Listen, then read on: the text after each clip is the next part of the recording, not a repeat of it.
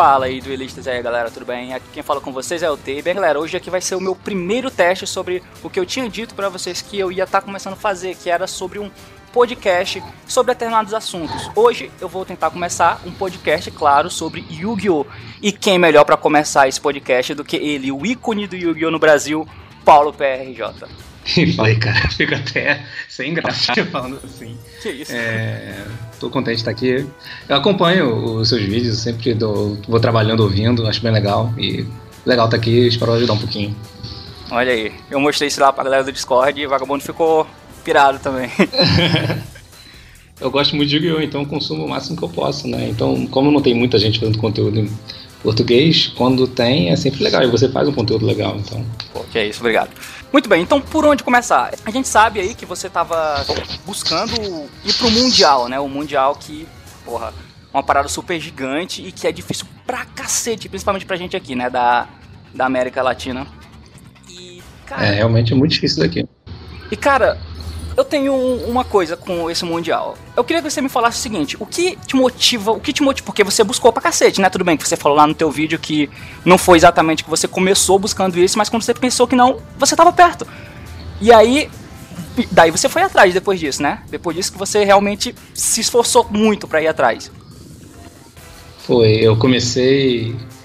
Na real, o que aconteceu é que a economia é muito desorganizada, né? Como todos sabem. Então é, até dezembro do ano passado, a temporada começa no meio do ano, né? Então, os primeiros seis meses da temporada, a gente imaginava, imaginava não, era assim, né? Que ia ter uma vaga para América Latina inteira, incluindo o México. E quando o México era incluso, era basicamente impossível qualquer pessoa que não fosse mexicano ir para o Mundial, porque o México tem muito torneio local e está muito perto dos Estados Unidos, então é praticamente impossível competir com eles. Só que aí chegou em dezembro e eles excluíram o México da América Latina, entre aspas, e o México tem a sua própria vaga e, América, e o resto da América Latina tem outra. Então isso abriu oportunidade para outros países, outros jogadores da América Latina conseguirem ir. Só que nessa, quando saiu isso e saiu o ranking, eu estava bem atrás. É, eu não tinha ido muito bem. No, quer dizer, eu tinha até topado um ICS e tal, eu tinha topado alguns regionais, mas tinha uma galera que tava bem na minha frente. Eu, quando saiu o ranking, primeiramente eu tava em 19. Hum. É, então, assim, eu não tinha pretensão nenhuma de, de, de ranking. É, Mas apareceu? É, e aí aconteceu que, para quem não viu o vídeo lá, eu explico isso com mais detalhes lá, mas aí eu falei, ah, vou continuar jogando o que eu ia jogar mesmo normalmente. Eu joguei um ICS nos Estados Unidos, joguei um ICS na Costa Rica, mas nada a ver com, com ponto, entendeu? É porque eu gosto de jogar o ICS, né? É o que eu já vinha fazendo. Só que aí aconteceu que os prim... eu, nesse meio tempo eu ganhei dois regionais, eu ganhei o Regional do Rio e o Regional do Rio Grande do Sul, e topei o, o ICS da Costa Rica. E nesse meio tempo, o, os primeiros lugares não pontuaram. Então, assim, quando eu vi, eu tava em terceiro. E aí eu falei, caralho. É, eu já tinha uma viagem para Disney marcada com a minha esposa. Eu falei, vou meter uns torneios aqui no meio e vou encostar. E foi o que aconteceu. Eu joguei esses torneios nos Estados Unidos, o regional que no meio da minha viagem para Disney. E aí fiquei em segundo. E aí foi quando embolou de vez, aí eu tava com de já, enfim. Aí depois eu comecei a viajar mais. Tá ligado? É, pra quem não conhece, né, claro, o canal do Eu acho muito difícil alguém que tá me assistindo não conhecer o canal dele, mas eu vou deixar o vídeo que ele fala especificamente aí sobre a, o caminho pro Mundial na descrição. É, você pode assistir lá pra ver com mais detalhes. It's time to do, do, do,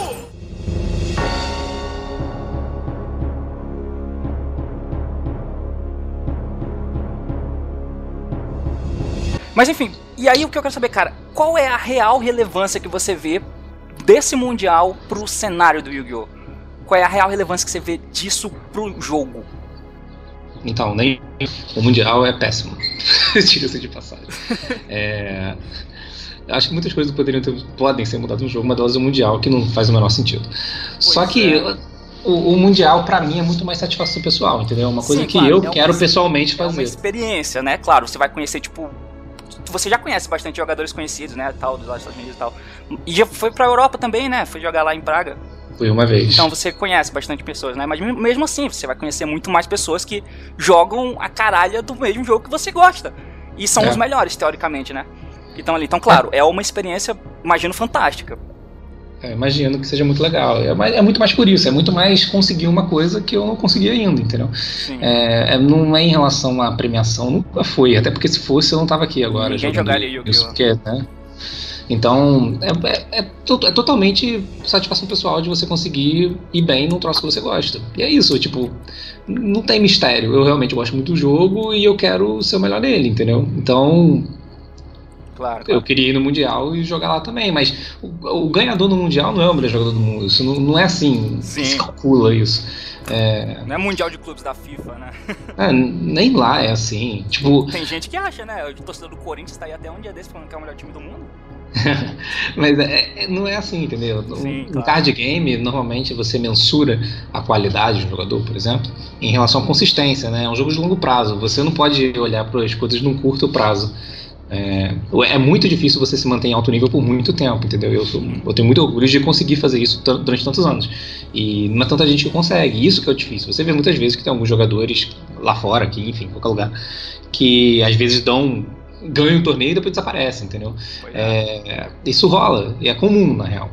O difícil é você conseguir, através de múltiplos formatos, múltiplos playlists, múltiplos decks, múltiplos metas, conseguir ainda se manter relevante. O que depende muito da maneira como você aborda o jogo e. A adaptação, né, do momento é. do jogo também. É, é bem difícil, você tem que estar. Tá, é, comprometido com a situação. Então, é mais ou menos por aí. Enfim, no fim das contas é satisfação pessoal mesmo, não é? Tô ligado, tô ligado. Mas então, vamos entrar nisso. É, o que, que você acha que tinha que ser então pro, pro Mundial do Yu-Gi-Oh! ser realmente uma coisa relevante pro jogo, sabe? Que desse, além de uma satisfação pessoal de experiência, desse uma relevância pro jogo, realmente. O que, que você acha? Como deveria ser abordado é, esse Mundial do Yu-Gi-Oh! aí pela Konami?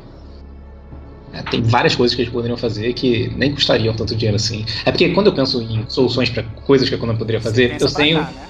Não, eu, na real, eu penso em coisas que eles poderiam fazer que não custasse muito dinheiro. Porque eu sei que eles não vão querer gastar muito dinheiro. Então é. eu tento pensar em soluções que dentro de uma realidade, entendeu? Nada tipo muito tópico.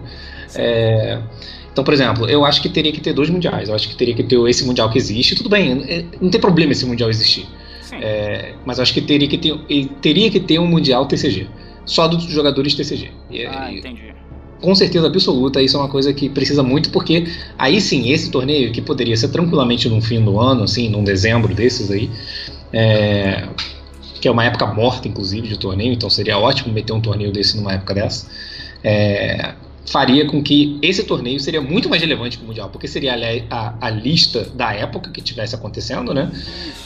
E, e seriam as cartas do, do card pool do TCG, então seria uma o metagame daquela época, né? Teria total relevância. É, o mais próximo que tem disso é o UDS, que, é, que aliás é como todos os torneios da Konami deveriam ser, mas pelo menos eles têm um, né? Que é o UDS, que é muito legal. Mas poderia ser algum torneio assim, e teria que ter mais jogadores, né? Eu acho que esse lance de classificar um jogador de 20 países é absurdo, né? Pelo amor de Deus. Faz o menor sentido, né, cara? Isso eu não... é. O que, que eles esperam com isso? Cara, é, é, muito imbecil. E isso daí que você falou é completamente verdade, cara. Tipo, o torneio lá eu acho muito chato. Porque é um universo completamente paralelo, inexistente, que não é verdade nem pro jogador de TCG nem pro jogador de OCG. Então, no fim das contas, ele não é verdade para ninguém. Você se prepara, né? Você é premiado, entre aspas, por ter jogado toda uma temporada, um jogo, que quando você chega lá você não joga, você joga um jogo completamente paralelo. Não, concordo e totalmente. É muito estranho isso da Konami, então, cara, com certeza é uma coisa que tinha que mudar. Assim, podia até ser um. Se bem que é muito estranho, muito difícil você juntar os dois, né? O TCG e o OCG. Mas podia ser sim, é, é um torneio completamente TCG, mundial, né? Ter toda a classificação para ele e tal, e ter um OCG. Aí, beleza, né? Cada um tá no seu próprio universo e valeu. É relevante em cada localidade. É, os jogos já são completamente diferentes. Eu acho que não tem mais volta. Não tem. É, uma época aí, uns anos atrás, lá uns 5, 6 anos atrás, eu acho que houve um flerte aí entre as duas Konamis para juntar os jogos onde as balistas eram iguais. É, até que chegou numa época, acho que foi em 2013, que mudou completamente. A, a Konami daqui fez uma lista totalmente diferente. A partir de então, as listas são completamente diferentes e cada lista que passa, elas ficam mais diferentes. É, eu acho que isso, esse navio já zarpou. Eu acho que não tem como voltar. Alguém teria que ceder demais um dos lados. E eu não vejo ninguém fazendo isso. Eu, imagino que não deve ter uma boa. É, como se fala? Uma boa conversa entre as duas Konamis, porque eles tomam decisões tão contrárias que me mostra que eles pensam completamente diferente. Eu acho que são duas empresas, no fim, completamente diferentes. E enfim, eu acho que teria que ter um negócio assim. E nesse Mundial especificamente, é, eu posso falar um pouquinho mais sobre ele porque eu trabalhei junto com o Galileu, né? Uhum. Nesse Mundial. Então, inclusive saiu o profile dele hoje. Então, saiu o profile dele hoje, eu trabalhei com ele no deck e. É, é bizarro, porque a gente estava tendo que pensar num torneio completamente diferente. Você vai ver o deck que, que a gente fez, que ele usou. É, é bem diferente do Gol que você joga no metagame do, do TCG. Bem diferente porque era um negócio completamente esquisito esse Mundial, então você tinha que tomar umas decisões bizarras. Enfim, é, é, um pouco interessante, porque você tem que se adaptar rapidamente, antecipar Sim. o que os outros jogadores vão pensar. Tem um quê de interessante ali, mas se você pensar de uma maneira que o principal torneio, entre aspas, né? O principal torneio do ano da Konami não tem relevância para ninguém, é, é, bizarro, né? Então, enfim. Reflete eu quero muito ir pro Mundial, mas eu fico meio brochado quando eu penso nessas coisas. é, fora mesmo.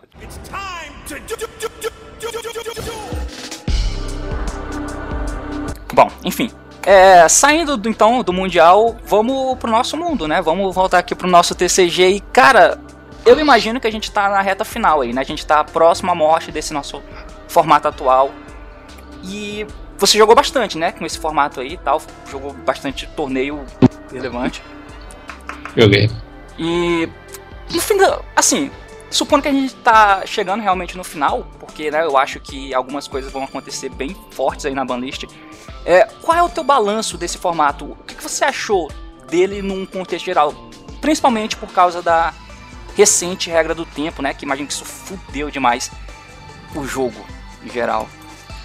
Assim, esse formato ele soa pior do que ele é. Ele não é, ele não é completamente horrível, não. Ele tem as suas qualidades. É, essa regra do tempo eu não gosto nem de falar muito sobre isso, porque isso me deixa até nervoso, cara. É, Perder é, por 100 de vida a menos assim no tempo é é, foi o que aconteceu, foi exatamente o que aconteceu comigo. No, é. no, eu até expliquei lá naquele vídeo lá e tudo. Então, é, enfim, é, é, muito ruim. Eu já ganhei, eu já fui beneficiado por essa regra, já fui prejudicado. O que me incomoda é o fato de jogos serem ganhos ou perdidos pela pessoa, muitas vezes pela pessoa que não merecia ganhar ou perder aquele jogo. Então, é, você acaba dando um resultado diferente pra partida, sei lá, mano, uma razão esdrúxula dessa, dessa né? É, tem milhões de maneiras de eles melhorarem a, a quantidade de tempo que se gasta num torneio de grande escala sem se estragar a porra do jogo, né?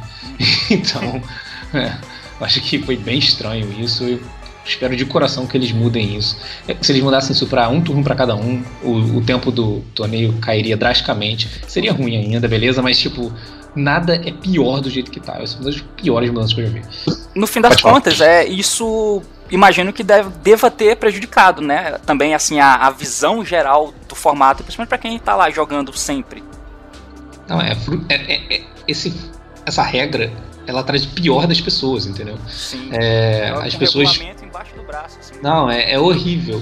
Eu já vi várias pessoas ganhando jogos tipo bizarros. Um cara que ia tentar entrar na Battle Phase. Um cara, eu, eu, vi isso no primeiro. Eu tava no primeiro torneio que essa regra foi implementada, né? É, que foi o ICS New Jersey. Foi o primeiro de todos.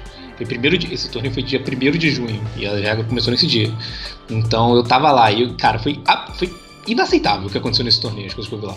Por exemplo, eu vi um cara de. de um, um jogador tava de Golk e o outro tava de Spyro. E o, o, o gol que faltava tipo assim 15 segundos pra acabar. Aí o gol que só tinha os bichos na mesa era só atacar, tá ligado? Uhum. Só atacar, não tinha, não tinha carta do outro lado da mesa. A única carta que tinha era uma daquela trap de Spyro, que tava face down no campo do, do Spyro, e o, o Spyro tinha uma carta na mão. E aí o cara tentou na Battle Phase. Aí o cara, não, peraí. Aí ele ativou a trap pra pegar um Spyro do Grave. Caralho. Tipo assim, aí resolveu, até resolvi. Aí quando o cara tentou na Battle Phase de novo, ele falou, não, antes de você entrar na Battle, ele deu uma Reaper da mão. Caralho, daí acabou pra... o tempo. Aí acabou o tempo. Aí acabou o tempo, a Reaper tava resolvendo, o cara não conseguiu entrar na beta, perdeu o jogo. E tipo assim, cara, o cara o, o cara que perdeu esse jogo ficou tipo transtornado. Eu nunca vi uma pessoa ficar tão nervosa. E, e, cara, eu não, eu não culpo ele não, cara. O outro cara foi um grande filho da puta. Só que assim, ele ele pode fazer jogadas, por mais que elas não façam nenhum sentido, que é como você dar um Reaper num campo que tá te matando, ou ativar uma coisa. Tipo, você entende? Ele não fez nada de errado. A questão é que você faz com que as pessoas façam coisas absurdas como essa. É, então, esse tipo de regra é horrível. Se, se esse jogo daí fosse assim, até o fim do próximo turno, certamente o Gol que ganhava o jogo. Porque ele ia bater e ia matar. Só que o jogo acabou na main phase dele, sabe? Então. É muita sacanagem. Foi muita sacanagem. Enfim, eu vi isso tudo acontecendo, diversas outras situações, foi, é, é bem desagradável. Mas assim, você com o tempo acaba tendo que se adaptar e ficar totalmente é, ciente de um relógio. Agora, sobre o formato em si, cara, é, é, tirando o Golk, que é uma anomalia, é, inclusive eu tenho jogado de Golk, mas tipo, não me orgulho.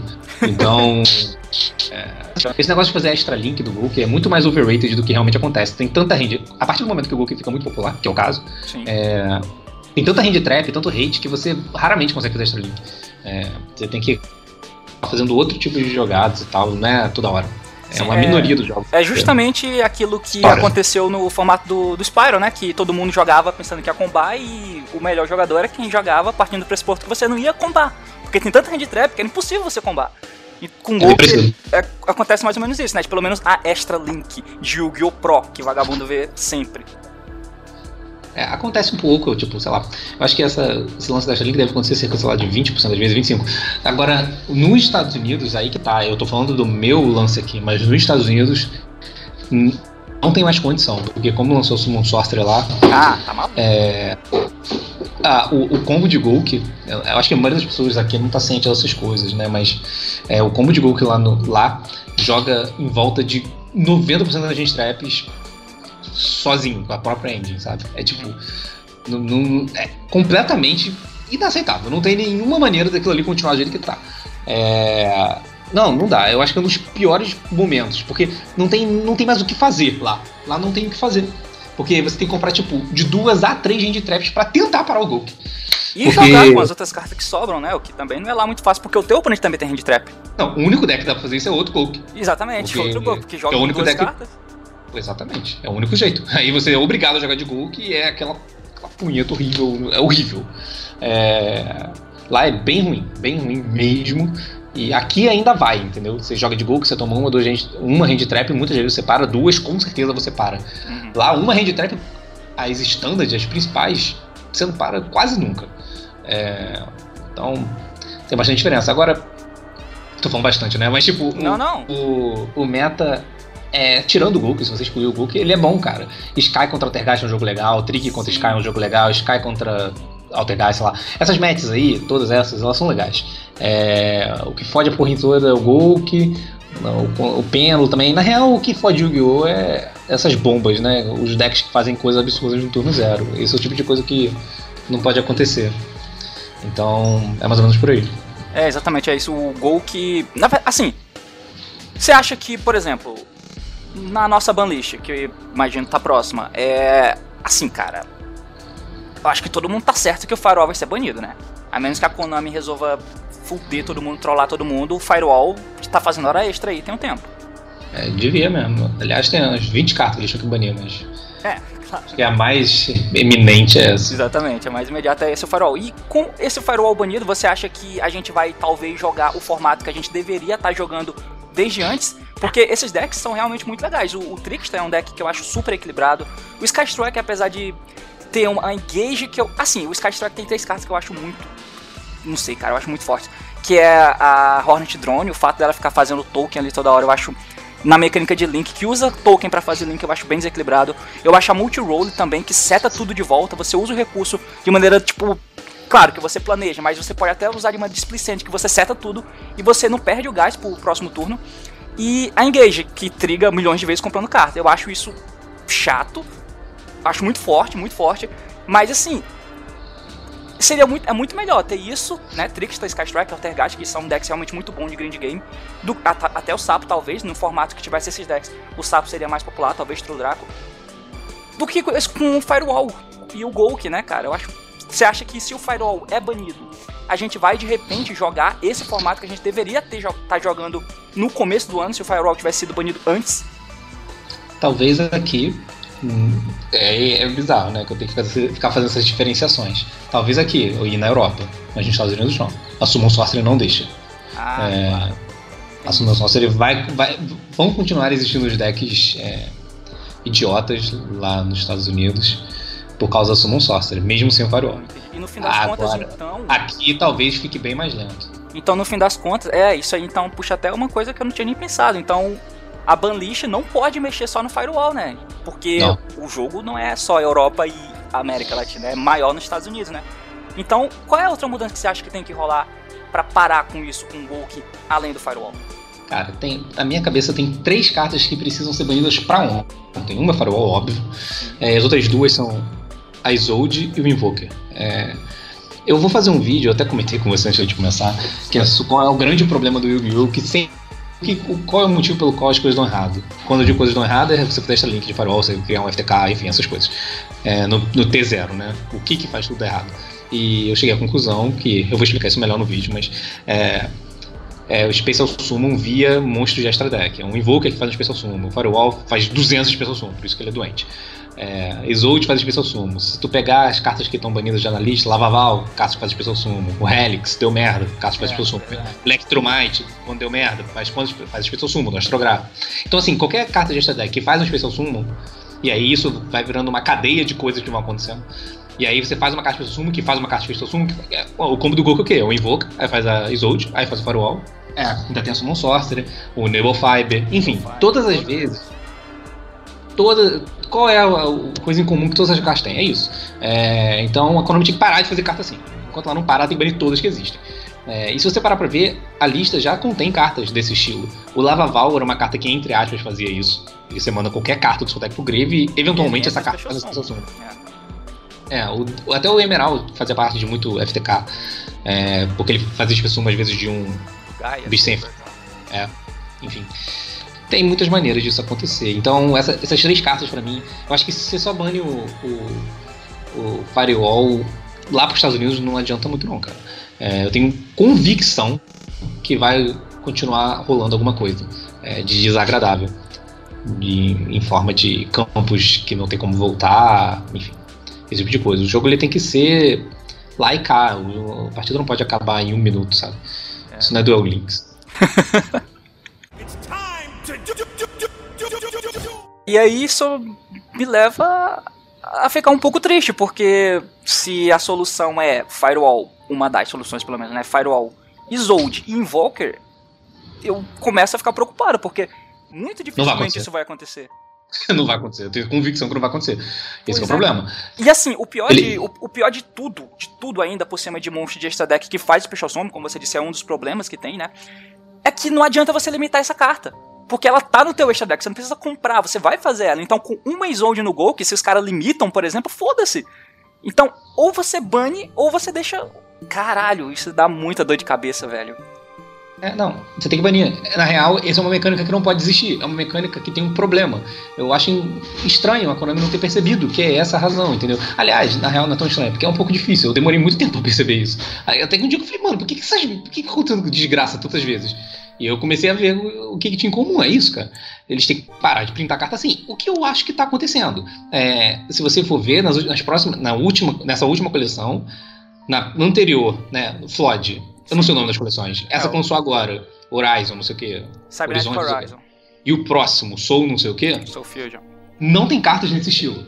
O que me dá um, um, um sopro de esperança. Que eles talvez tenham percebido, caraca, a gente tem que parar de criar carta assim. Mas ao mesmo tempo eles vão lançar 20 bichos novos lá no, no Link Brain Spec, exatamente. Pois é. Isso me preocupa. Eu, fiquei aterrorizado. Eu falei, meu Deus. Eles, eles, têm que lançar, eles querem lançar coisa para arquétipo antigo, eles lançam qualquer merda. Agora, desde que seja, ah, usa dois Criston pra fazer essa porra desse Exatamente, monte. exatamente. Você quer fazer o Electromite? Usa dois Metal Foes, mano. É, não. O...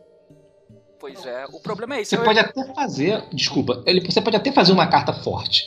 Você não é proibido de fazer uma carta forte. O problema é fazer forte genérica, entendeu? Isso. O problema é você fazer Isolde, que é dois Warrior que traz um Warrior e busca um Warrior. Mano, o que, que é isso, cara? Pelo amor de Deus. Você, qualquer, você busca qualquer Warrior, você faz com qualquer Warrior, você precisa qualquer Warrior. Vá pra puta que pariu. não faz o menor sentido. Entendeu? Enfim. É. Pois é, isso, de ser, uma... isso de ser genérico eu acho praticamente mongoloide. Mas é que tá, é que com essa coleção de, do Link Brain Spec, né, que eles fizeram lá, eles vieram com essa ideia aí, né, enganosa de que iam fazer links para arquétipos antigos. Mas no fim das contas, é, porra, isso não é nem tão bom assim no arquétipo deles, né? É bom nos outros, justamente por ele ser genérico. Eu fico fudido da cara por causa da. Eu gosto de Noble Knight, por exemplo. Eu, eu jogo com os decks for fun e tal. E eu gosto de Noble Knight. E eu fico puto porque a Isolde é um efeito absurdo dos outros decks de Warrior. Hero, Gol, que, porra, ela faz um plus 90 nesses decks. E no Noble Knight, não. Esse search de é. Warrior que ela faz é um lixo, porque o Warrior não entra. E aí, tudo bem, que mandar equipamento e trazer um Warrior do deck, vai, ajuda um pouco. Mas, porra, ajuda a porra do deck. Não é, não faz. Não... Enfim, eu acho que preciso da galera mais entendida do jogo para tomar suas decisões aí. É, cara. Isso tudo entra, pra mim, assim, eu, eu não acho lá tão problemático, talvez, eles fazerem é, cartas genéricas assim, por exemplo, um, contanto que, este, que tem uma âncora segurando ela é a questão que eu vejo do Terraform. O Terraform é muito desequilibrado porque ela, ele busca uma das cartas mais fortes do deck, é o campo, a custo zero, ativou busca. É, o set rotation é o Terraform bom para mim, porque precisa de um Garnet no deck. Se você compra aquele Garnet, opa, tua carta tá morta. É uma carta com poder muito alto para ter um custo zero. Ela precisa ter uma âncora no deck, igual o Brilliant Fusion. E aí, nesses links genéricos, eu imagino que tinha que ser, por exemplo, Isolde. Ao invés de ser com dois Warrior, faz com um Noble Knight mais um Warrior, por exemplo. Obriga a usar essa porra. O Electromite, papoca uma carta na escala para setar uma Spell Metal Fall, sei lá, alguma coisa assim. Põe uma âncora, não deixa genérico, cara. Eu acho isso muito ridículo. Faz sentido, faz todo sentido. O jogo, ele, o jogo para ele não perder o controle, ele tem que ter limitações. Limitações são importantes. Claro. É, para você poder gerenciar os seus recursos. O problema é que hoje os seus recursos são infinitos. Você joga com Gol que você pode pegar qualquer carta do seu deck e botar em qualquer ordem no campo que sempre vai dar certo. É esse que é o problema, entendeu? É, você não precisa gerenciar basicamente nada. E gerenciar recurso, que é uma das grandes coisas que o Google sempre teve. E para você precisar gerenciar recursos, eles têm que ser limitados. O Special Summon hoje tem, é tudo menos especial, cara. Se o seu deck não fizer 40 Special Summons, ele tá, tá alguma coisa errada com ele, entendeu? Caralho, que definição boa, velho. Eu nunca tinha ouvido essa. Fantástico. Não. O, o seu deck tem que fazer zilhões de Special Summons. Se você. Isso. O teu deck não tem como, mano. Não tem como, todo mundo faz, então tem escolha, esse é o problema, cara. Tem uma coisa que eu acho, assim, eu não sei se você concorda, é que o fato das cartas serem muito alcançáveis, eu acho. Não só pelo extra deck, mas até pela própria engine, ou, esse efeito, entre aspas, efeito de stratos e efeito de tour guide em todo deck, a muitas quantidades, eu acho que faz justamente isso que você está falando, né? Você pega as cartas do teu deck a hora que você quiser, quando você quiser. E será que isso não fudeu um, um, pouco assim o jogo? Esse tipo, não só, tudo bem, que carta de extra deck é muito pior porque você não compra, você acessa a hora que você quiser porque tá no extra deck. Agora, e essas cartas de main deck, elas não ajudam, tipo, muito isso também de acontecer? O fato de as tuas cartas serem buscáveis, serem completamente alcançáveis sempre o tempo todo? Pela própria. Eu acho que isso não tem muito problema não, porque é, depende do, do, do, que isso gera no fim das contas, entendeu? Por exemplo, eu acho o Sky Striker ok. Eu acho um deck legal, entendeu? Porque você busca, busca, busca, busca, busca, busca, bate com 1500, passa. Entendeu? Verdade, é. O poder dele, exatamente. Ele ganha na vantagem entendeu? só, né? É. Eu, eu acho que se uma, da, uma das. É, um dos menores pecados que um design de carta pode ter é ele ser vantajoso, entendeu? O problema é ele ser bruto.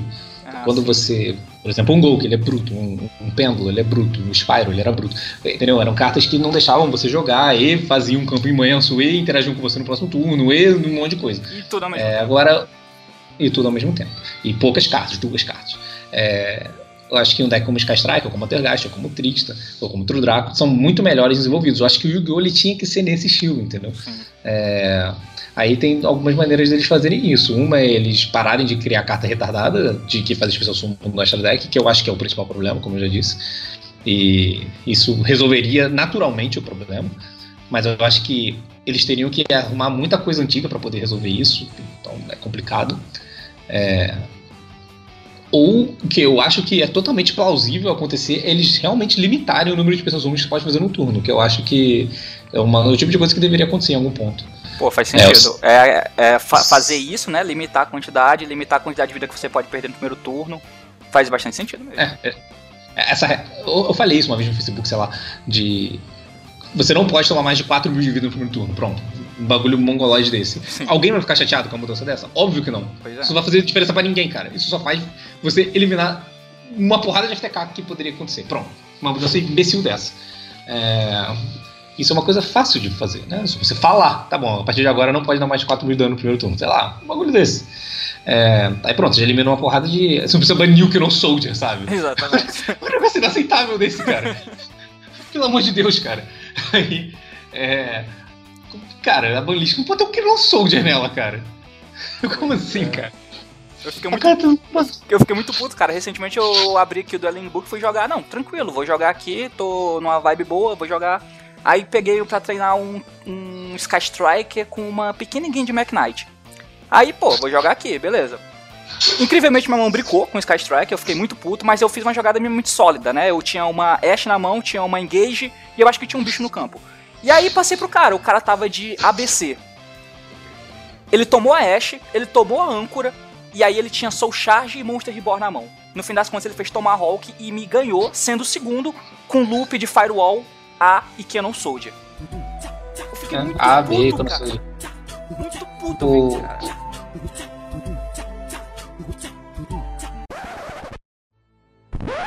Olha as cartas que você citou aí, mano. É, Soul Charge, Firewall, é, Tomahawk. Não, Reborn, mano, menor dos problemas. Tomahawk é uma carta que vai ser banido, eu tenho certeza. Ontem tinha que ser banido. Caralho. Cara, eles não podem nunca mais lançar nenhum monstro level 7. é se, ele, se algum dia algum monstro de level 7 for. Algum deck tiver algum monstro de level 7 que for bom, que assim, você faz consistentemente, dois level 7. Cara, vai dar alguma merda fodida, eu tenho certeza absoluta disso. É, o, Hakata sozinha faz 5 tokens, pelo amor de Deus. O, é... cara, o deck faz isso, o Danger. O Danger consegue talvez fazer isso porque ele tem o Ness, que é nível 7. E ele consegue entrar no campo pelo próprio efeito. E você tem o Jackalope, que consegue trazer outro Ness do deck se for descartado. É, ainda não é consciente suficiente, eu, eu tô ligado nisso, mas ainda não é consciente suficiente, é, mas suficiente lançando não, mas mais coisa, né, não é pra dar merda, merda, tranquilamente, tran tranquilamente. E cara, o Yu-Gi-Oh! virou um bagulho bobo, se você parar pra pensar, pelo menos no Japão. É. Onde todos os decks fazem a mesma coisa. É tipo, outro dia eu fui ver. Eu fui ver um vídeo, lançou uns bichinhos, uns, uns umas criancinhas lá, Prankids, não sei o nome da carta. Prankids. Prankids. Aí eu falei, caraca, vou ver um vídeo do Prankids jogando. O objetivo do Prankids era fazer o Firewall. Eu falei, mano, por que, que eu tô vendo esse vídeo, cara? Exatamente. Não faz o menor sentido. Tipo assim, o objetivo de todos os decks é você juntar muito suficiente para você chegar no mesmo lugar que todos os decks tentam chegar. É fazer a porra do Needle Fiber, aí faz a Summon Sorcery, aí não sei o que, aí faz o Firewall e faz a mesma coisa todo jogo. E tipo assim, não faz nem sentido. Tipo, você tá usando um deck que tem umas cartas diferentes, mas o que você faz é a mesma coisa de todos os decks antes, são as mesmas cartas. E olha as cartas que eu falei, mano. Needle Fiber, Summon Sorcery, Firewall. É sempre o mesmo problema. Exatamente, cara. É, me falaram isso esses dias e aí eu parei, caralho, você só muda no fim das contas a forma com que você chega, porque você chega no mesmo lugar, você só muda o caminho. Não, não pode acontecer. A partir do momento que isso acontece, tá muito errado, muito errado. Ainda bem, né? Porra, o OCG é um lugar absurdo. Pelo menos aqui ainda não é assim. Tomara que não chegue a esse ponto, né? Não, eu acho que lá, por incrível que pareça, tá melhor que aqui, cara. O ACG? É. Ah, acho que tá. Por quê? Eu acho que. Porque tem Maxi. Ah, ok, é, legal. Então chegamos a um ponto interessante de discussão. Maxi. E aí, Maxi A3, mesmo no. Porque lá é muito mais equilibrado os monstros de extra deck, né? Porque tem Needle Five, então já é uma coisa gigantesca. Mas isso Maxi. Isso Mossócia. É, livre pra todo mundo. Mas e aí? E Maxi? Isso, desculpa, tem mais coisa. Tem. Tem o que mais? Desculpa, desculpa. É que tem mais coisa. Tem o bicho do Aromage lá que tá Verdade, planta joga... Isso, tem o Link Aromage. Tem, tem mais coisa, sei lá, não me lembro. Mas enfim, desculpa, mas é porque tem mais coisa mesmo. Sim, tem mais. E aí, mas aí, o quanto o Maxi é, consegue deixar isso minimamente equilibrado? Ou não tão desequilibrado assim? Maxi A3. Então, é. Eu acho que você tem duas maneiras de o Maxi, o ideal, qual que é o ideal? Qual que é o sonho? A utopia que nunca vai acontecer. Uhum. É você ter o Maxi disponível e não precisar usar ele. Isso. Porque os decks não fazem tanto Special Summon a ponto de você querer usar o Maxi de main deck. Esse é o sonho. Exatamente. Isso vai acontecer? Não vai. Não vai. O que não pode, o que não pode é o jeito que tá agora. Onde você joga uma Mirror de Golk ou qualquer coisa. Você tem, aqui no TCG, você tem muito incentivo para jogar com deck é, inescrupuloso, tipo Golk, tipo Pendo. Você tem muito incentivo, porque você tem pouca coisa que te pune. É, você jogar com Golk no ACG é perigosíssimo. Porque se você joga de Golk no ACG, você pega e faz Maral de efeito, toma max e você perdeu, mano. Exatamente. Você não pode correr esse risco. Então, por mais que esses decks, o Golk lá no ACG é 200 vezes pior do que aqui. Lá tem as mesmas coisas que aqui, mas as 40 cartas quais pessoas são mongoloide que tem. E ele joga diferente, né? Porque ele joga com Hero, ele joga com Strato, Shadow Mist também. É, é bem diferente o Goku de lá daqui. É, eles têm que fazer algumas coisas diferentes. Eu acho que assim. Pra tentar fugir disso. O gol, que, o do TCG, esse que eu uso, se tivesse três Maxis, é impossível. Impossível. É inimaginável, não tem como. Porque você não pode montar um. Você não pode ir competitivamente para um torneio montar um deck aonde você perca um terço das vezes sem nenhuma razão. Que é você tomar um Maxi, que é um terço das vezes, mais ou menos. 37% só. Então, a existência do Maxi faz com que esses decks não sejam usados com tanta frequência, porque é muito ruim perder por causa disso, entendeu? Então, é isso mais ou menos que acontece. Você acaba não. Esses decks acabam sendo empurrados para fora do meta pela simples presença da existência de uma carta. E se você para analisar, é, a gente jogou muitos anos com Maxi A3 no meta, certo? Sim. Muitos anos. Decks como o Golki sempre existiram em seus respectivos anos. Por exemplo, um exemplo fácil. Um, não sei se você jogava, mas é, em 2011, 10, 12, sei lá qual foi a época, existia um deck que era o Quasar. Fazer o Quasar. Tá. O Quasar, né, fazer dois Quasar, uns negócios desses, sabe? Aquele sincron, é. né? Aquelas porra. É, nega tudo, quando morre, traz não sei quem, uma confusão. Obrigado. Enfim. Naquela época, o Quasar é a mesma coisa que o Starlink. Tu fazia, tu ganhava. Era praticamente impossível de ganhar. Mas por que, que o Quasar não era o Golk? Porque tinha três Maxis. Você não conseguia ir para um torneio onde seu deck tinha Quick Draw Synchro, Junk Forward, um monte de carta lixo. Que nem, os Go, que nem o Junk Forward é, mano. O que, que é o Junk Forward, pelo amor de Deus, cara? É um absurdo, né? Se jogar hoje. Maraldi, mano. Como assim, cara? É tipo, tipo assim. O Blader no Necroz era uma coisa que você olhava e caralho, que merda, pra que como que isso tá jogando? O deck era composto de um monte de carta bosta individualmente, porque elas em conjunto faziam um negócio absurdo. Só que a existência do Maxi fazia com que isso não fosse consistente o suficiente para você poder levar um um torneio, porque você jogar a cada match tá tomar ele no T0 uma vez, entendeu? É, e você ia simplesmente perder o jogo, porque não tem volta nesses decks. Você faz ou você não faz. Então, e isso aconteceu várias vezes. Exist, existiram sempre o Golk do seu formato em vários anos consecutivos aí na história do Yu sempre teve. Eles só não eram o Golk das suas respectivas épocas que o Maxi não deixava. Então, eu imagino que hoje seria mil vezes melhor se tivesse o Maxi no nosso meta. Se tivesse o Maxi no nosso meta, o nosso meta seria a mesma coisa que é hoje, mas o Golk seria um deck Ruga, eu tenho certeza absoluta. Ah, entendi. É, e faz, faz muito sentido. Eu, tipo, assim, o Maxi foi banido e eu fiquei muito puto. É, não queria que ele tivesse sido banido. Mas depois eu parei pra pensar e eu, eu comecei a pensar assim, cara, eles estão tentando vender uma mecânica deles, a mecânica deles é completamente focada em colocar monstro no campo e é uma mecânica nova, que teve uma aparente rejeição inicial, né? E até por isso eles mexeram em board wipe do jogo, né? Eles printaram o Excite e todo mundo pensou que ia voltar, não voltou. Por quê? Porque tinha a mecânica Link e board wipe é bom. Então eles tiraram o Dark Hole, né? Limitaram, limitaram o Kaiju. E aí baniram o Maxi também. E aí, tipo, eu pensei, ok. Vai, é ruim, mas é justo para vender o que eles querem vender. Mas eu acho. E aí, por muito tempo, eu fiquei pensando, cara, com o Link, tipo, com o Spyro e tal lá, é, eu acho que seria chato você ter o Maxi, porque você só tem uma resposta pro Maxi, que é a Ash. Então, apesar de ser bom assim, ter uma chance lá, eu achei que aceitável você deixar ele fora, porque tem uma chance muito grande de você ganhar, porque você deu ele no teu oponente e o teu oponente não tinha ele para dar em você. Mas hoje eu acho que é perfeito para voltar, porque tem dois counters imediato para ele que todo mundo pode usar. Quem usa deck de combo e se dói pro Maxi, com certeza usa Ash e a. Como é a, o nome da carta? Khaled. Khaled. Então tem dois counters imediato. E eu acho então que por isso também esse é o momento perfeito para voltar o Maxi. Então nessa lista, cara, se voltasse três Maxi ia ser um sonho e eu acho que ia ser perfeito por causa disso também. Mas aí que tá, eu sempre ouço falarem é, é esse argumento de que, porra, mas aí eu vou combar e aí eu tomo Maxi e perco. Ou eu... o cara comba com o Maxi por trás e eu tento combar e não consigo. Mas aí que tá, se tiver Maxi no meta, você tá errado de jogar com deck de combo. A culpa é sua de estar tá perdendo esse eu jogo. Concordo, eu concordo completamente. Entendeu? É na real, não tinha que ter deck de combos. Não tinha. Isso. Você, você tem que ser punido por estar tá tentando usar um bagulho que faz não existir interação entre os jogadores. Exatamente. Eu acho que o Max ele pune a sua intenção de querer o não Yu-Gi-Oh! Entendeu? É, eu acho esse argumento horrível, porque ele, ele vai contra o que o jogo, na minha percepção pelo menos, deveria ser, que é a interação entre os jogadores. Aliás, esse é o grande selling point do Yu-Gi-Oh, né? É a, a, grande, um dos grandes diferenciais do Yu-Gi-Oh para outros jogos como Pokémon Hearthstone é que você consegue interagir com o seu oponente no turno dele. Né? Nesses outros jogos você ficou lá olhando como um idiota. É, e você conseguir interagir, parar o cara, o cara tem que pensar o que o cara pode fazer. É uma grande vantagem que esse jogo tem. a partir do momento que você começa a tirar isso porque só tá aqui combo e o cara não consegue fazer nada, Sim. isso é muito chato, entendeu? Eu adoro a mecânica de hand trap.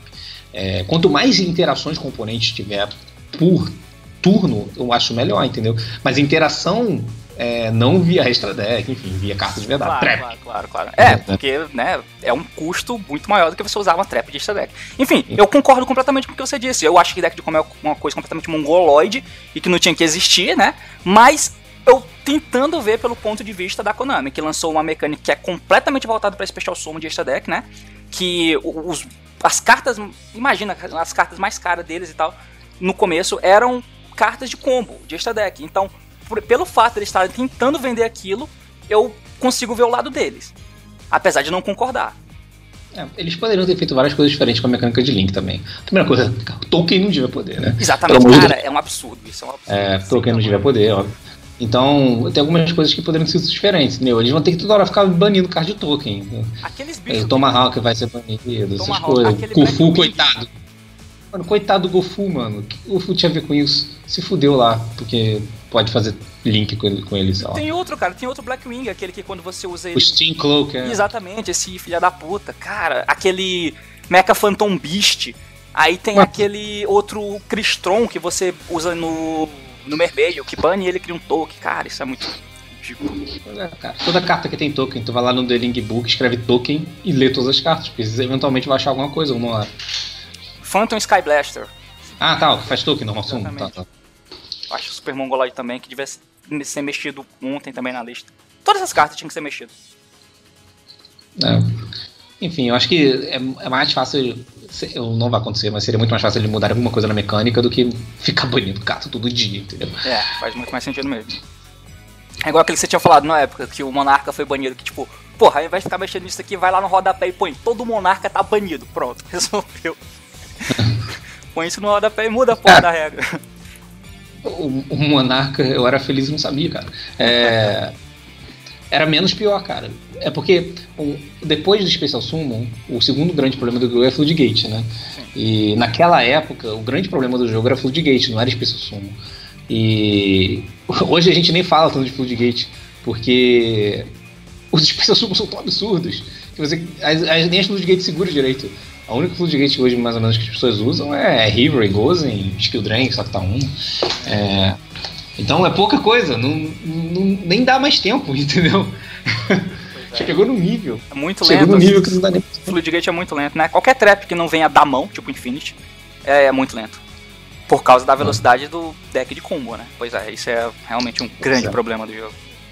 Eu, eu tô falando, tem metendo palco na porra do jogo, mas eu gosto muito do jogo. Não, cara. É... Assim, é normal. Tem gente que não consegue enxergar isso, cara.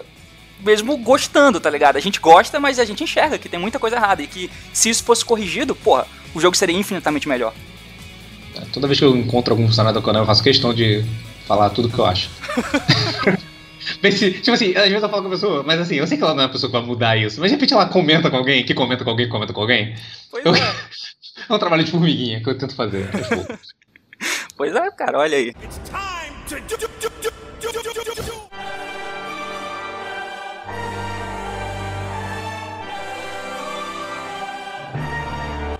Cara, ah, detalhe, tem uma coisa que eu sempre fico muito é, curioso para saber, porque, tipo, você é um cara que todo mundo conhece, né? Todo mundo conhece. Se você vai em um torneio, o cara vê que você tá com deck e tal.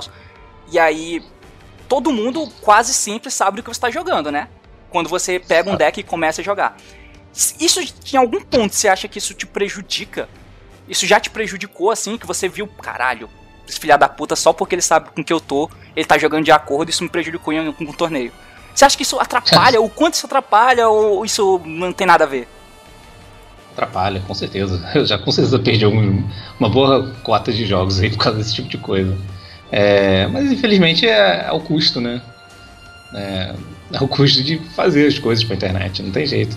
E ir bem nos torneios. Isso aconteceria mesmo se eu não fizesse se eu fosse bem nos torneios e não fizesse conteúdo pra internet, essas coisas, acho que isso aconteceria também. Não tem que fazer, cara. É a mesma coisa que, sei lá, mano, se você é um técnico de futebol e você reclamar que as pessoas estão counterando a tua estratégia porque você tá em primeiro lugar no campeonato. Ah, entendi. É verdade. Não, não dá, mano. Se você tá indo bem, as pessoas vão olhar pro que você tá fazendo. Não necessariamente eu, qualquer pessoa. É... Mas aí. De, apesar você... de. Fala, pode falar. Não, você pode também counterar isso, né? Você pode fazer algumas coisas diferentes, mudar umas cartas, já aconteceu. Mudar de deck do nada. Ah, entendi. Esconder o deck. Eu no Nacional ninguém tinha noção que eu ia jogar de Gulk, por exemplo. É, verdade. É. Acho pouquíssimas pessoas que estavam de Gulk era a gente lá do time na época. E toparam, e... né? E todo mundo topou. É, quase todo mundo. Pouco não ganhou. Foi, foi. Então, foi bem. As pessoas não sabiam nem que as cartas de Gulk faziam naquela época, por exemplo. e eu, é. tava, eu tava jogando de pêndulo até então. É, todo mundo achava que eu ia jogar de pêndulo. Porque eu ia jogando de pêndulo, sei lá, três meses. Enfim, é, dá para fazer outras coisas também. E no fim, cara, eu, eu acho que isso gera uma parada que eu acho muito mongoloide, que eu até fiz um vídeo antigo meu aí, né, que eu chamei de síndrome da decklist. Que é quando as pessoas ficam muito vidradas na decklist. Tipo, sai um resultado, pô, eu quero saber a decklist. Mas a decklist que os caras querem ver não é para saber a ideia do cara dentro do torneio. Eles só querem ver a decklist para eles copiarem. E eu acho isso é, muito ruim. É, até entra naquela parada que você falou uma vez, eu acho, em um vídeo teu, que você acha que às vezes vai tão bem justamente por causa da existência de vídeos de Yu-Gi-Oh! Pro sobre algum deck. Aí os caras passam lá um profile, né, de um deck e tal, e todo mundo acaba indo por aquele jeito de jogar. Isso acontece bastante. É bem comum. É, na real, é porque é muito difícil você, tipo, eu, eu entendo de onde as pessoas vêm. Nem todo mundo tem tanto tempo ou tanto vontade de tentar ir pro next level do troço, sabe? Então, é, às vezes o que dá pra pessoa fazer é procurar um vídeo no YouTube, quero jogar de gol, que eu botar gol que combo. Aí procura e acha, entendeu? É, e falar, ah, beleza, é isso aqui que eu vou fazer e foda-se. E não dá pra fazer muito mais que isso, as pessoas às vezes não têm tempo, nem vontade, ou sei lá. É, mas o problema é que você também não pode reclamar que não tá funcionando, entendeu? Claro. Quando aconteceu alguma coisa diferente. Porra, e, mas de fato, no, no, no Yu-Gi-Oh! Pro o cara não tomou nenhum hand trap e aqui eu tô tomando. Que absurdo. Não. é assim, o número de jogadores de Hulk que eu vejo às vezes, que tomam uma hand trap e não tem ideia do que fazer em, seguida, em seguida, é assim, é um número assustadoramente alto. É, o cara toma um ogre em qualquer lugar lá, sei lá, na Exodia, Farol, qualquer porra. Mano, o cara fica sem chão. O cara fala, eu não sei o que fazer pra te O cara passa com cérebros. Nossa. Não, não, tem noção, entendeu? Tipo assim, eu sei, eu, eu particularmente sei o que vou fazer em cada combinação de carta, com cada hand trap que eu tomar, em cada pedaço do meu combo. Então, assim, isso demanda bastante tempo é, até eu chegar nisso, de saber o que fazer em cada cenário de cada cada pedacinho, entendeu? Às vezes você tem que jogar em volta de duas gente traps, três gente traps, já aconteceu. É, e... daí às vezes você nem toma, né? Mas e você passa pra um campo, um campo mais fraco, mas porra, se o cara mas que se tivesse ali, tomado, você é, tinha exatamente. perdido, aí você joga em volta. Exatamente. O que acontece muito é que as pessoas tentam fazer o combo como se o combo fosse full sempre, né? Exatamente. E aí toma alguma coisa no meio do caminho e, e é ruim. Mas esse lance das decklists que você falou é verdade, cara. Muita gente só copia lá e tem que levar várias coisas em consideração na hora de fazer um deck. É, o metagame local, o metagame que o cara jogou lá no lugar dele. Às vezes o cara jogou com deck, topou, ganhou até. E tem alguma carta que ele achou uma merda, mas assim, como você só viu uma Isso, foto, você exatamente. não tem noção disso. E aí você copia um deck com um erro, entre aspas, um erro que o cara, o próprio dono do deck teria é, modificado, mas você só viu um deck que você nem sabe, você copia igual, sabe? Eu já vi isso acontecendo algumas vezes, de tipo, um cara ganhou um SS, aí ganhou um SS, aí teve a decklist lá. E aí ele, alguma carta ele não gostou, e aí no vídeo do decklist ele fala, ele não, fala. essa carta nem foi tão boa, eu não usaria. E aí você vai jogar num torneio na semana seguinte e o cara tá usando aquele mesmo deck e tá usando o deck igual, entendeu? tipo assim, ele não tomou em consideração nem o que o cara falou. Porque ele não, provavelmente não viu, só viu a foto, entendeu? Ou o cara vai passando rápido o vídeo nem ouve o que o cara tá falando. É, só quer ver as cartas, né? Não quer é. o que ele tá falando. É isso mesmo. E cara, tipo, isso... e tem aquilo, né, que você fala bastante que o melhor deck é o deck é um, pro torneio. Você tem que fazer uma coisa totalmente focada para um torneio. E os caras não levam isso em consideração, porque eu vejo muito essa relação de um torneio pro outro um reflexo do que é o Yu-Gi-Oh! Que é você faz uma jogada, você não faz suas jogadas totalmente baseado no que você tem. Você precisa de uma interação com o oponente. Então, cada jogada que você faz precisa de uma resposta do oponente. Para torneio, eu vejo exatamente isso: que em um torneio que você jogou, Um deck lá, inesperado, foi bem. O cara copia aquele deck porque acha que vai bem de novo. Mas no torneio seguinte, todo mundo sabe da existência daquele deck. O que acontece, sabendo da existência dele, você vai se fuder, porque todo mundo sabe como jogar contra ele. Só foi bem antes porque talvez ele foi uma surpresa. Isso acontece diversas vezes com várias cartas em vários decks. E ninguém pesa isso, né, cara? Quer dizer, Não, isso, muito, muito isso, pouca gente pesa isso, na real. Isso acontece muito, muito. Isso acontece muito mais em lugares onde o jogo é muito mais competitivo, como nos Estados Unidos, por exemplo. Eu vivi uma situação onde isso ficou, tipo assim, muito claro. É, é exatamente o que você falou. Quando eu fui. A última vez que eu fui para os Estados Unidos esse ano, eu joguei três torneios. Eu joguei um regional em Los Angeles, um ICS em New Jersey e um regional em Dallas. O primeiro regional, o torneio que eu joguei, que foi o regional de Los Angeles, eu joguei de Gulk. E esse regional era um regional muito grande, então os principais jogadores dos Estados Unidos e da Europa estavam nesse torneio. Era um regional, mas parecia um ICS. É, não é, o top foi tipo Jess Cotton, Josh Smith, uma galera dessa. É um monstro. É, são uns caras assim. Então, é... enfim, é, tava assim. E aí o meta desse torneio foi tipo, sei lá, é, tinha bastante gol que muito Sky Striker, que tinha acabado de lançar Sky Striker. E aí, nesse fim de semana que teve esse torneio, lá na Áustria, o Eugen Reit ganhou um, o Nacional da Áustria de Trickstar Sky Striker. Foi a primeira hum. vez que ganharam isso. E aí, de uma semana para outra, e aí, beleza, aí teve esse regional. Joguei de gol, que fiquei em vigésimo pouco até. E tinha 600 pessoas nesse torneio. Caralho. Um regional, né? Hum. Sabe que eu ganhei? O famoso nada. Incrível, absolutamente nada. Quer dizer, ganhei ponto, né? É. Enfim, aí. É, de uma semana para outra, o, teve o ICS New Jersey. Sim. Nesse, durante essa semana eu treinei muito. Eu tava até com o U lá, né? A gente tava viajando junto. E eu treinei muito. E eu descobri meio. Eu vi a decklist dele. E aí eu falei, vou testar esse deck de Trickster Sky Strike. E eu descobri que esse deck destruiu o Sky Striker. Eu falei, mano, o que que tá acontecendo? Eu falei, cara, que esse deck é incrível, ele destrói o Sky Striker. Aí eu em uma semana mudei de deck. Eu tava de Golk e mudei pro Trick Sky. Só que o que aconteceu? E tava todo mundo bom de Sky Strike. Eu falei, mano, eu vou, vou amassar todo mundo. Todo mundo mudou junto. Mano, todo mundo mudou uma porra do Trick Sky. Esse foi o torneio que teve tipo 25 Trick Sky no top. Um bagulho absurdo. Eu dele. fiquei assustado, cara, porque do, assim, as, as coisas que todo mundo falava antes, e eu inclusive, eu achava também, é cara, novo formato entrou aqui, prepara. Prepara aí que gol que vai vir fudendo todo mundo. Gol que é o melhor deck do formato. E aí, de repente, eu fui olhar esse torneio aí, vinte e tantos Sky Strike, o que, que tá acontecendo com o Trickster, né? É com o Trickster. Que faz diferença. Faz muita diferença. Pois aí, eu, caralho, o que, que tá acontecendo? Como assim? Cadê o Golk? É, é, o que acontece foi que o que eu, eu, sinto que esses três decks eles são meio que cíclicos. Por exemplo, o Trick Sky ele é bom contra o Sky, o Sky é bom contra Golk, quando o Sky tá feito para ganhar de Golk, e o Golk é bom contra Trick Sky. Então, o que tá acontecendo foi isso, mano. O Sky puro era, uma, era um deck mais popular, então todo mundo trocou pro Trick Sky. Na, na, na, real, não foi todo mundo. Quando eu digo todo mundo, são os principais e melhores jogadores, entendeu? É um grupo é de, sei lá, mano. É um grupo de 50 caras. Desses 50, metade topou, entendeu? Entendeu? e tinha, provavelmente tinha mais Sky Striker. Que topou tipo dois nesse torneio. Três, sei lá. É. Eles foram engolidos pelo. Eu mesmo ganhei de três nesse torneio. Eu perdi na bolha, né? Mas eu, eu, eu, eu mesmo ganhei de três Sky Strikers nesse torneio. É, e eu imagino que muitos Sky, Trick Sky tenham feito mesmo. Eles foram empurrados para fora do meta. E aí, o, o, o, Trick Sky começou a ficar popular pra caralho. E foi assim pelas próximas três semanas. Pois é, foi. Um foi um tempão. Até. até que o Gol que adaptou e o Gol que começou a ganhar do Sky Trick, que é onde a gente está agora.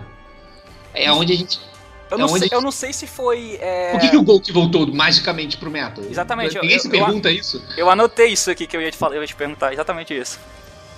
É, é por isso pro meta porque o Trick Sky começou a ficar muito popular. Um Trick Sky, um Trick Sky que estava feito para ganhar a Mirror. Isso faz muita diferença, porque para você ganhar a Mirror, você começou a tirar Range Trap. Se você começou a tirar Range Trap, você o Golki que já é naturalmente bom contra Trick Sky, ficou melhor ainda porque os Trick Sky não tinham Range Trap. Então, quem pegou o Golki nessa nessa curva aí, começou a amassar os Trick Sky. Até que o que aconteceu? O nego começou a ver um monte de gol, começou a botar a gente trap tudo de volta. E aí o gol começou a piorar um pouquinho, entendeu? E é isso que tá acontecendo. Só que aí nos Estados Unidos lançou Summon Sorcery e mudou as coisas. Mas, é, por exemplo, tá que hoje o Sky, o Sky normal, é o deck mais usado da Europa, por exemplo.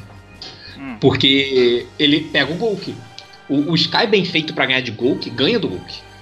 Agora, se isso começar a acontecer, as pessoas vão jogar de Trick Sky de novo, começar a pegar o. Porque o Sky feito pra ganhar de Golk é muito fraco contra Trick Sky. É um círculo. E, isso é tem... eu acho isso legal, isso é legal, né? Tipo, ter um formato onde tem essas, esse ciclo de decks que é bom contra o outro e faz com que é, a popularidade do deck mude a tua decisão sobre o deck que você vai usar. Eu acho isso legal, né? Se não fosse o Golk como ele é, seria muito mais legal, né? É, já tiveram formatos antigamente, por exemplo, eu posso falar facilmente, é o do BA Klee Shadow, que era bastante assim. É, o BA amassava o Klee, o, o Shadow era bom contra o BA e o Klee era bom contra o Shadow. É, é, isso é legal. Isso acontecia, e isso inclusive é um dos formatos na história recente do jogo que as pessoas gostaram mais. É, então, isso é decente. Quando isso acontece é legal, e quando acontece com decks não idiotas é legal, que era o caso desses três aí que eu falei. Uhum. É, eles tinham algumas coisas que poderiam ser mudadas e foram, mas nada bulk level. Né? Claro, claro. Enfim, é mais ou menos por aí. Eu não sei nem por que, que eu comecei a falar disso tudo. Mas...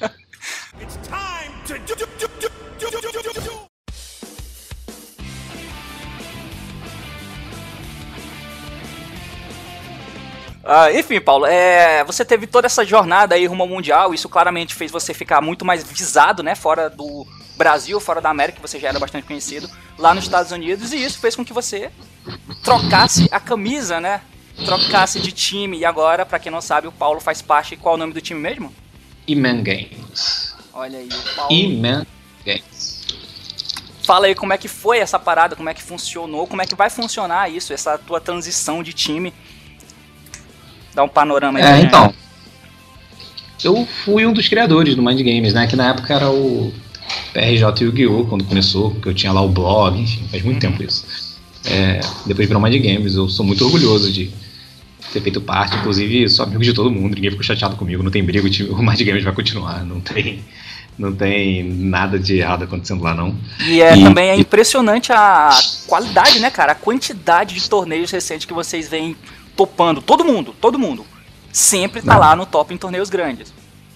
É, assim, só algumas coisas, não é gabando nem nada, mas eu acho que assim, eu acho que o principal torneio competitivo do Brasil é o DSC, né? Hum. E eu acho que dos últimos seis ou sete DSCs a gente ganhou seis. Pois é, cara. Esse e a gente nem é de São Paulo. a gente nem é de São Paulo. Então, o, o, o Michel ganhou os dois últimos, eu ganhei o final, antes o Guilherme ganhou. É, Aí o único que a gente não ganhou foi um que eu fiquei segundo. Olha aí. Pô. Então, de todos os últimos sete, a gente fez final em todos e só não ganhou um. Então, assim, enfim, é, a gente foi muito bem no Mind Games. Eu ainda falo como se eu fosse dele, sei lá, né? Porque é, tá, tá, ainda tá, tá, dentro de mim. É, enfim, eu sou muito grato por tudo, né? Foi muito legal. Mas eu precisava dar um passinho a mais, eu acho, porque. Primeiro porque é, eu quase não tenho mais jogado aqui, na real. Eu tenho jogado muito fora. Então, o que acontece é que às vezes eu a galera não tá na vibe de treinar pra cacete pro torneio que elas não vão jogar, né? Então eu preciso me envolver com pessoas que vão jogar os mesmos torneios que eu vou. E eu nem posso cobrar de ninguém para querer jogar os mesmos torneios que eu vou, porque eu sou maluco, entendeu? Eu vou jogar uns torneios lá na puta que pariu. Então, eu não tenho como cobrar de outras pessoas daqui que têm outras responsabilidades para fazer as mesmas coisas que eu faço. Claro, faz sentido. Então, eu tenho que começar as únicas pessoas que eu posso me envolver que tenham os mesmos interesses um ano inteiro que eu são pessoas que não moram aqui, né? Não tem jeito, não, eu não tenho outra escolha. É, enfim, então essa mudança vai ser bem legal para mim, porque eu vou estar num time que é um dos melhores do mundo, é, na minha opinião, o melhor do mundo. E não é porque eu entrei lá não, mas cara, só se faz parte desse time, pelo amor de Deus. Sim, então, é, e eles são um time mesmo, que foi uma coisa que eu fiz questão de querer. Eu não queria ser só patrocinado por uma marca. É, eu queria fazer parte do time assim como eu era do Mind Games, entendeu? Claro, é, a galera discute, eu, né? Discute sobre e tal. É, né? Tem muitos times, principalmente nos Estados Unidos, que você vê como times, mas eles são tipo, vários caras patrocinados por uma marca, uma loja, um vendedor, alguma coisa assim. Que eles até conversam entre si, mas não é aquela coisa. Mas no caso do e não. Lá é, é um time mesmo, é tudo muito bem discutido, enfim. É, eu acho que vai ser bem legal. E é legal também porque eu, eu sou o primeiro fora da Europa, né? Que, vai, que entrou lá. Então. É, é isso, é, isso é legal também, né? Sim, cara, isso é muito foda. Logo, imagino eu que você vai viajar ainda mais, né? Pra jogar torneios fora.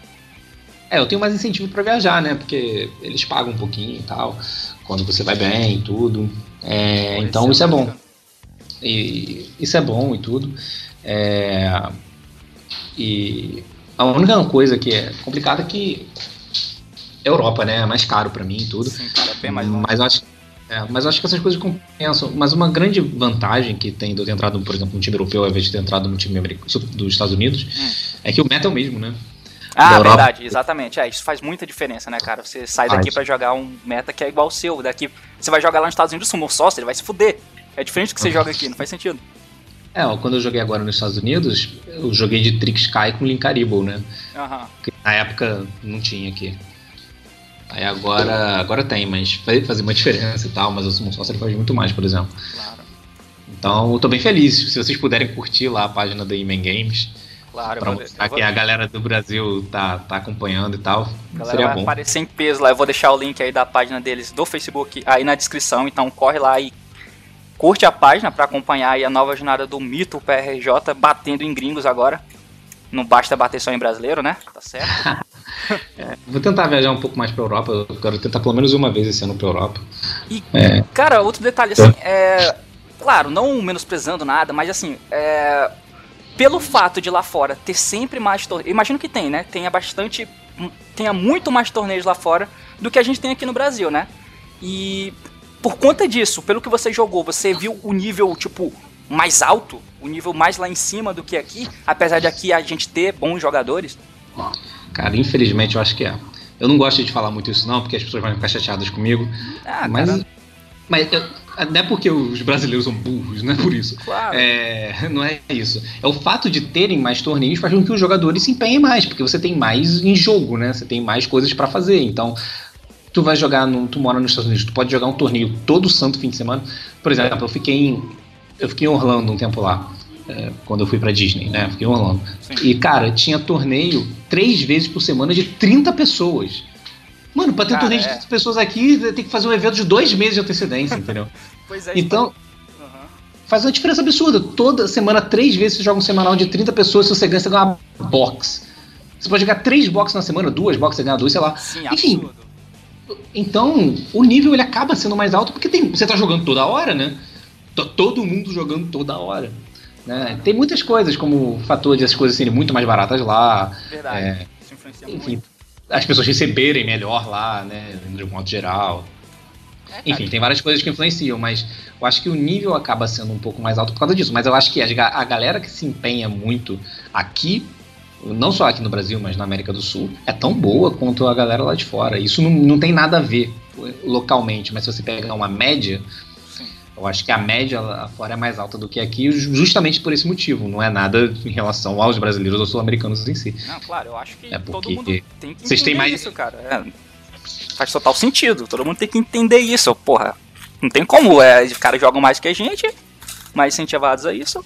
Você acaba ficando eventualmente melhor, cara. Por isso que tem que ter o máximo de torneio possível, cara, nos lugares. É isso que é, faz. Por isso tem que torneio... as pessoas têm que ir mais nos torneios, né? Tem que, tem, cara, tem que... marcar presença tem que jogar torneio, vai acabou de começar a jogar, vai jogar o torneio, vai perder tudo, vai ficar em último, joga, foda-se. Você tem que jogar, mano. Se não tiver torneio, não tem jogo. Se não tiver jogo, pra que você tá comprando essas merdas das cartas? Não faz sentido. E se você não joga, você não aprende, porra. Também tem isso. É. É que eu sinto que muita gente tem medo de jogar porque vai perder todas, não sei o quê. Mas, cara, não tem outro jeito, cara. É, cara, pois é. E você falar que também tem, tem, gente, eu já tenho uma galera. Porque assim, a galera que me acompanha é, não estão jogando, né, no meta e tal. E aí eles, a gente acaba conversando bastante sobre outras, outras coisas com eles. E aí aparece de vez em quando alguém perguntando, pô, é, a galera que joga torneio e tal, eles tiram proveito por eu estar tá começando a jogar agora, sei lá, assim, ó, eles pensam isso, tá ligado? A galera tem medo, além de perder, é, porque os outros são melhores, eles têm medo de tirar proveito deles de alguma forma. E pelo que eu vi, a comunidade de Yu-Gi-Oh! aqui no Brasil é bem acolhedora, cara, é bem legal. A comunidade Yu-Gi-Oh! aqui. Ah, é bem tranquilo. Isso aí não é uma questão não, não, isso é muito raro de acontecer. Pode acontecer, não vou dizer que não, mas. Mas pode acontecer é... mundo, não é Cara, isso aí é tranquilo. Se você tiver um mínimo de bom senso, ninguém vai te sacanear nem nada. É só você não ser um aleatório, assim, a lei ou qualquer coisa, né? Pois é. Mas você souber as regras do jogo, é difícil alguém te. Enfim, mas você pode até ir no torneio primeiro olhar, ver como é que é, e depois você joga, quando é que performance nenhuma Sem nenhuma pretensão, joga tranquilo. Se você for perdendo, você vai começar a jogar com a galera do Forfan também, né? Exatamente. Que vai estar ali perdendo também, então. é, teoricamente.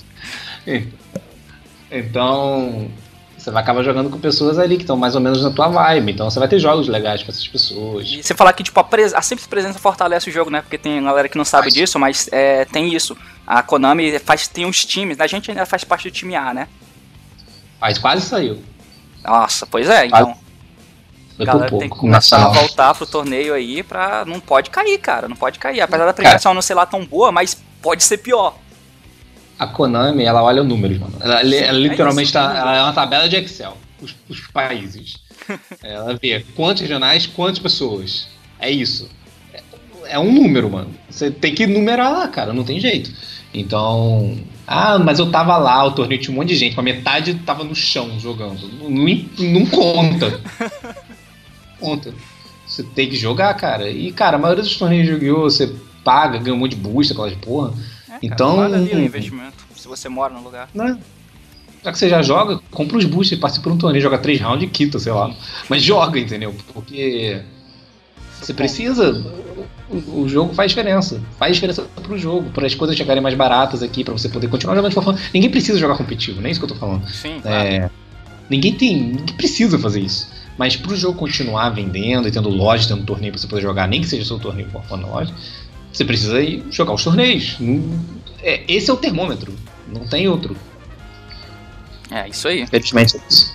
É, e cara, outra coisa que não sei se vai melhorar, mas pensando aqui eu imagino que vá, que o fato de você ter um time lá fora na Europa, né, e você poder ficar viajando com mais frequência por conta disso também, é que fica muito melhor, imagino, de você conseguir as suas cartas, né, para você vender aí na tua loja. Fica melhor para você importar as coisas dessa forma? É, assim, vai até ajudar? fica.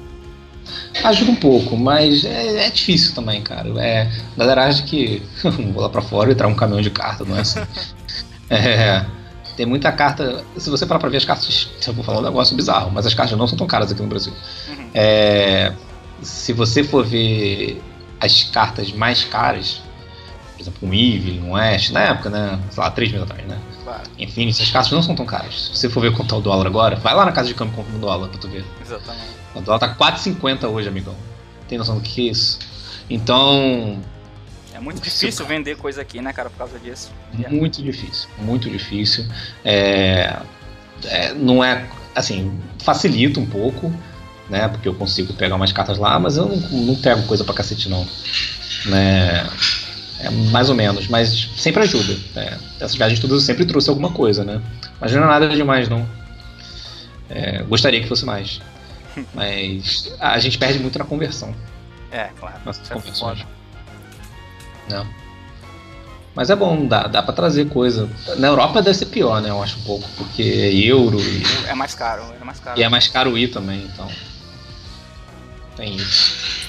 Bom, Paulo, enfim, é, divulga aí o que, que você tem para divulgar. Divulga aí a tua loja, o teu site, o página da galera. O que você tem para divulgar? Fala aí pra galera.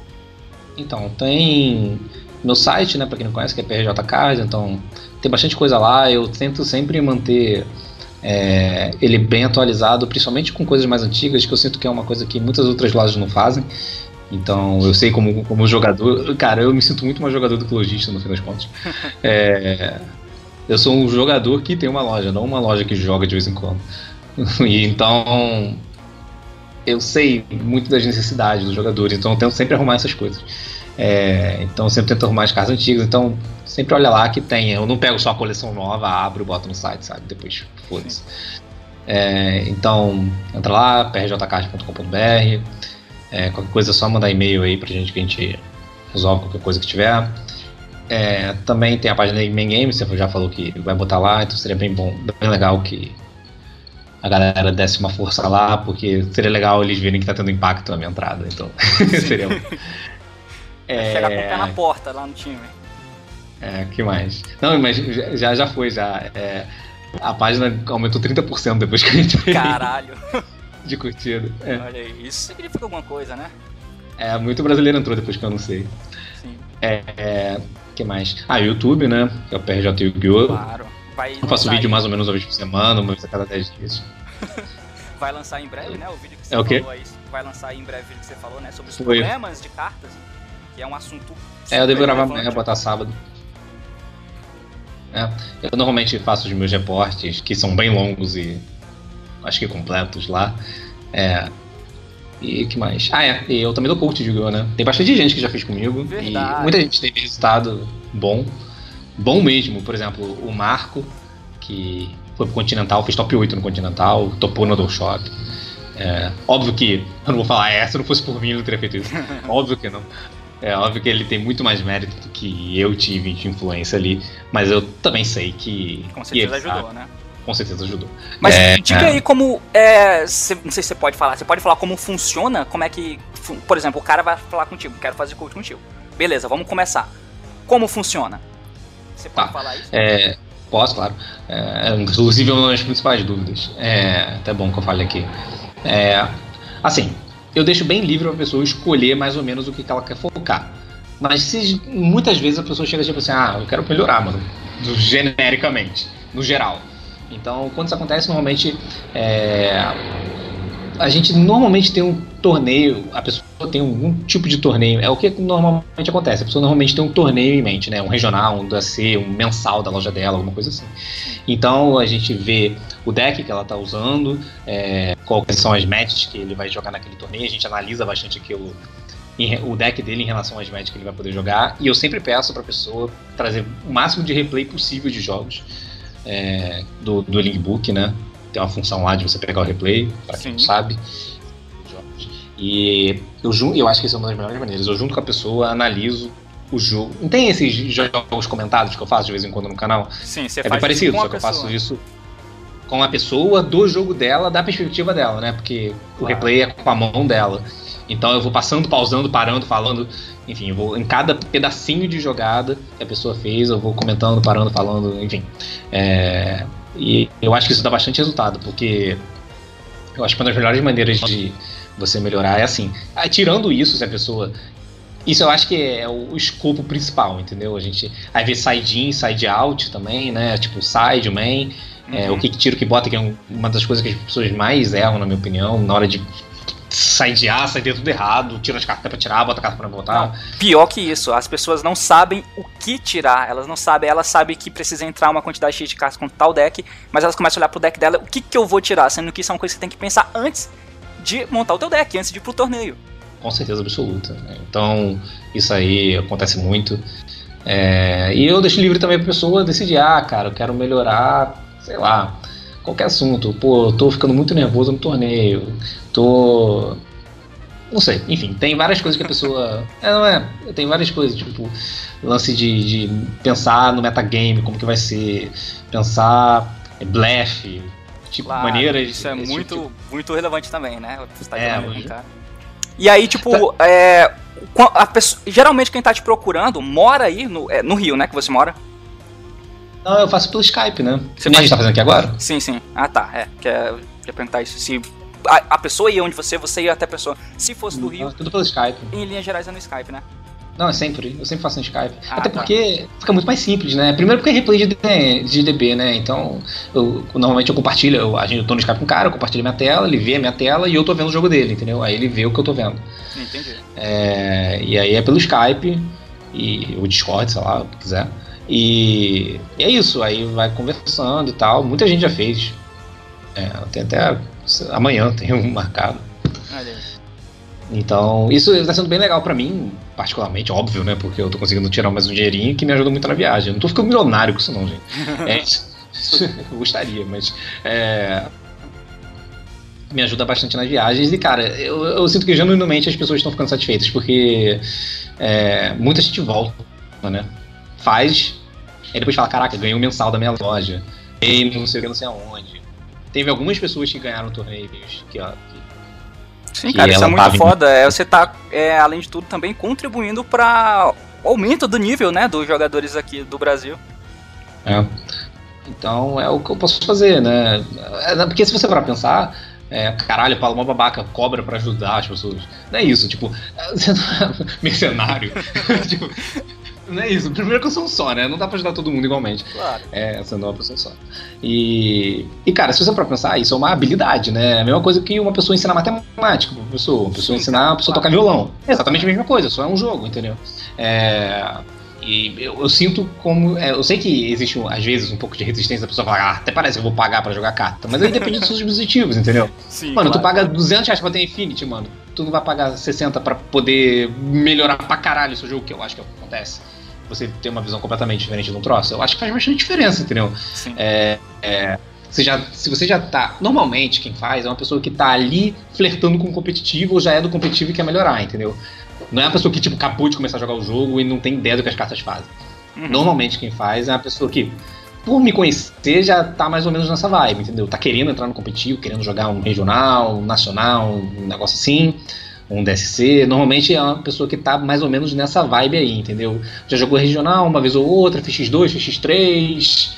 É uma, ficou pessoa, uma galera que tá. Quer chegar lá no top, né? Não ficou satisfeito com é. o resultado que teve ali, porque as outras tô... pessoas eram melhores do que ela. Isso acontece, você vê que os outros são melhores que você pensa, porra, caralho, eu não quero ficar assim, eu quero ser melhor, eu quero ganhar desse cara que ganhou de mim aqui.